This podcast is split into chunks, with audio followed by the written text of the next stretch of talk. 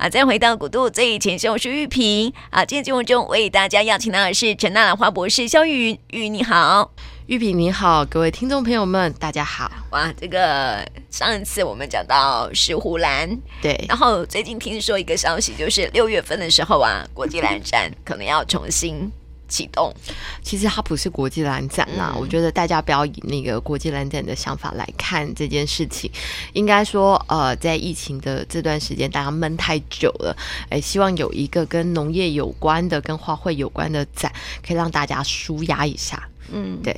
对，所以那时候六月还是有兰花吗？呃，六月大概就是在端午节前后。事实上，这个时候是有兰花的，因为大家都知道蝴蝶兰其实是可以用温室去调整花期的。那在台湾，这个白花是一年四季都有的，就看你从哪里掉。那大家不要忘了哦，其实，在呃夏天的时候，我们蛮常跟大家在讲香花。所以我觉得，就是我们应该要期待一下，就是在这个端午节前后，如果说有一个花展或是农业展，然后有兰花的时候，应该会看到很多有别于我们在春天或者是秋天看到的花。嗯，这个香花哈，就是在夏天开的时候嘛，对，对不对？对，这个香花就是阳光越强，它就越香。嗯，对。那大家其实知道，在夏天，像石斛里面的十八瓣啊，还有一些麝香石斛。湖啊，也都会大量表现，但是加德利亚兰就不是在这个季节了。然后像拖鞋兰，其实理论上来讲，那些不会香的蝴蝶兰也不是在这个季节。所以，如果大家可以在端午节的时候真的参加一个花展，可以看到很多的兰花，真的就要觉得非常的珍惜，因为这真的是所谓的这种 AI 智慧科技下的成果啊。对，我觉得我个人也还蛮期待的，因为台湾其实从来没有在夏天的时候有一个花展。我们不要讲兰展，我觉得它应该会是比较像是一个花展或农业展。那其实台南也很久没有办一些农业相关的展览了，那大家闷很久。那政府如果有这个美意，那当然是很好的。我相信到六月，很多疫情应该也慢慢的稳定下来，大家在家里也闷得够久。嗯。那个春天的时候是百花齐放哈的时候，但是在夏天的时候的花卉啊，又会呈现不一样的感觉，就像是刚刚玉说到的嘛，就是它的花是香花，然后又会呈现不一样的一些。呃，感觉对，而且我觉得，嗯，我不晓得那个花展之后的变化会怎么样。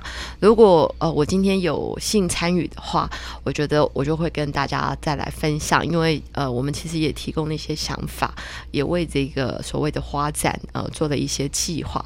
那我们当然也很希望说，哎。在端午节，端午节的花神其实是屈原，它本来就跟兰花有关，所以很多人就会觉得哦，它是兰花展，也不完全是，因为春春天才是百花齐放的季节。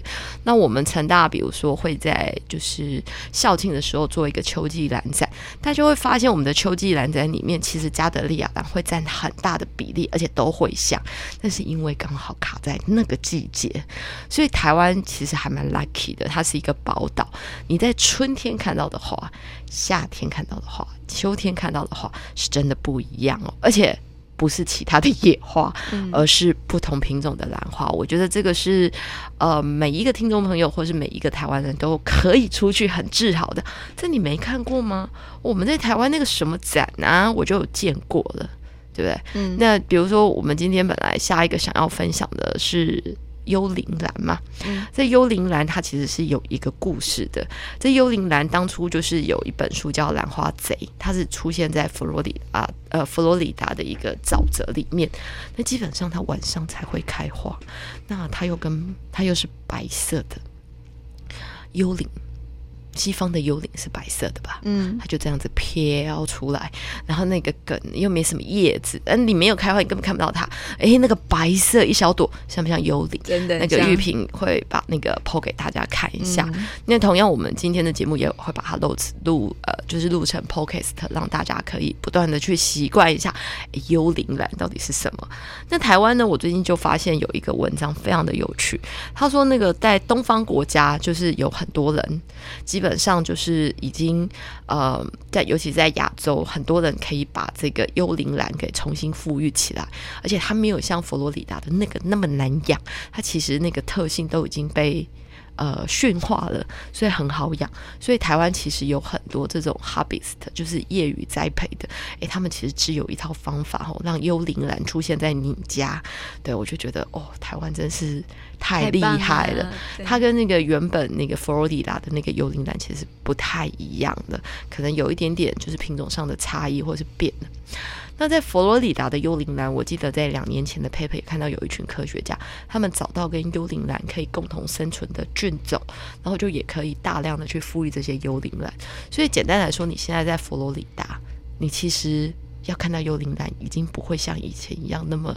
困难，可遇不可求，一辈子就只看那么一次。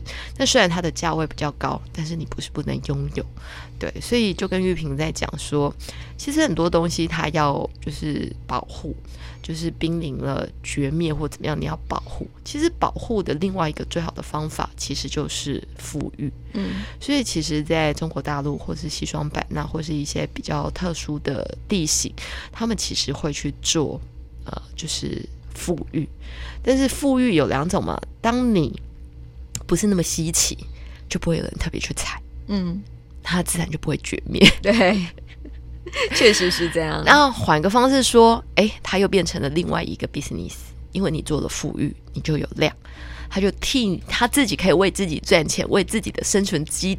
呃，之地买一块安全的地点，哎，这形容词好像在讲那个那个灵骨塔的概念吧？对，不过确实是这个样子的，就是说，你觉得你很喜欢某个东西，那你一直投钱去保护这个东西，事实上这是一个，就是这这个循环并不是善的。这个就是友善循环，因为它是取决于你今天有这个就是金钱，或者是有这个心，或者是什么。但是如果可以让这个地区自己能够去营运，就像现在有很多的山区，有很多的偏远地区，那他们可以做什么样子的事情？然后他们都会希望说，我今天不是只是给你鱼吃，而是我可以教你钓鱼。嗯。对，有点像是我们新化区哈，不是有白莲雾吗？嗯嗯，那种那种白莲雾富裕啊，以前我们小时候，你是不是有吃过白莲雾？你还记得吗？嗯、我，我记得我小时候啊，就是很常吃到白莲雾，嗯、就是酸酸甜甜的啊。那时候还说用牛奶喷，对，对然后很特别的滋味哈。后来我想说，哎对，我长大之后怎么吃不到白莲雾了？那现在哦，新化区就非常的厉害，把它富裕了，所以大家又可以吃得到白莲雾哈。所以。嗯，白莲雾曾经消失过，它现在又回来了。嗯，那我是不是很珍惜它？然后它也变成了新化区一样的特色，又是一个商业的一个果树，嗯、很好啊。嗯嗯，嗯我倒觉得哦，其实还是呃。一个想法给各位听众朋友们，就是说，其实，在我们的周遭，在我们每一个人的家庭里面，其实都有属于这个家庭或是这个地区的一些传统的文化，或者是你们呃平常发生的故事。那我觉得这些东西，它一旦人总是要找根呐、那白莲雾其实也是一个找根的故事，他找到了这个，哎，我曾经出现在我小时候的记忆，我好想看到这棵树可以开花结果。那其实他也对这个新化来讲，他重新找到了一个别，我来介绍给别人我故乡的事。对，那当然对台湾而言，可能其其实我觉得不是只对台湾，对人而言，只要人头对吃都是有一种。呃，尝心想要去看的感觉，有就是吃总是会进到我们的心里，对吧？而且还有一种就是说，它就是我们之前说到的味道啊，对，有没有？没错，就是味道会激发你有一些特别的想象，对啊，或是回忆，对，嗯。那你看，其实这些味道都是我们生活中的，嗯，对，对啊，你自己没有去想把这个味道给翻出来，其实别人也不晓得。其实原来你来的地方还蛮有料的，对呀，对不对？是不是？原来这个味道，哎，也是我喜欢的耶。你看，我小时候，我小时候吃过白莲雾，然后很想念那个味道。长大之后，曾经一段时间不见了。然后我想跟我的小孩，例如说，我想跟我的小孩分享说，哎，我吃到白莲雾的味道，他们没有办法理解，你知道吗？对，没有办法。现在富裕了，嗯，可以吃得到了。你可以让他吃哦，这是妈妈小时候吃过的白莲雾的味道。这种，这这有点像那个，嗯，我们举举一些大家比较能够体会的，大家有没有吃过营养饼干？嗯，对对，我就好喜欢，好想让我们家女儿去体会一下什么叫营养饼干。就我在某一啊，就是在那个清明节回去乡下，哦，我那个小姑哦啊，好可爱哦，他们就特别去某个那个饼干工厂排队买那个跟饼干呃营养饼干类似的饼干，一次买了一大包。我心里面就在想，你这是干嘛？那南部不是很多吗？他们从台北下来，这我们在台北都吃不到哎、你知道我们刚刚排队排了很久哎、然后呢，旁边他妈妈就说了一句话啊，这只有一种口味吗？啊，我刚刚就跟你讲了嘛，他儿子就在旁边讲话，我刚刚就跟你讲了，他本来有四种口味，排到我就只剩一种口味，所以我就让他乘以四倍。我就说，嗯，那其实我一点都不想去吃那个饼干，因为我们平常在乡下看，呃，我们平常在南部可能还蛮常吃得到，但是对北部而言，他就觉得。怎么会有这么便宜又这么好吃的饼干呢？对，然后我心里在想，嗯，不错。然后隔了两天，我就参加了一个活动。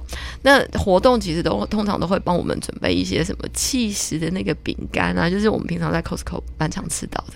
结果呢，我旁边就有一个同学，他就从他的包包里面默默的拿出一包饼干，问大家要不要吃。嗯。然后我们的那个点心里面也有那种小包小包的王子面，然后大家莫名其妙就只拿王子面。那这个同学从他的包包里面拿出了另外一盒饼干，那就把它打开。他说：“这是我最喜欢的饼干，我分给大家吃。”就我们一看，孔雀饼干，哈，原来这就是我们喜欢的那个味道。那我就跟他说：“哦，看到你的孔雀饼干，我突然好想吃一美的花生夹心酥哦。”嗯。对不对？那这这就是我们喜欢的那种味道。那旁边就有一个人说：“哦，我好想吃那个什么蛋哦，蛋黄那种一颗的那种蛋黄饼，嗯、就有点像孔雀饼干再小一点的那种。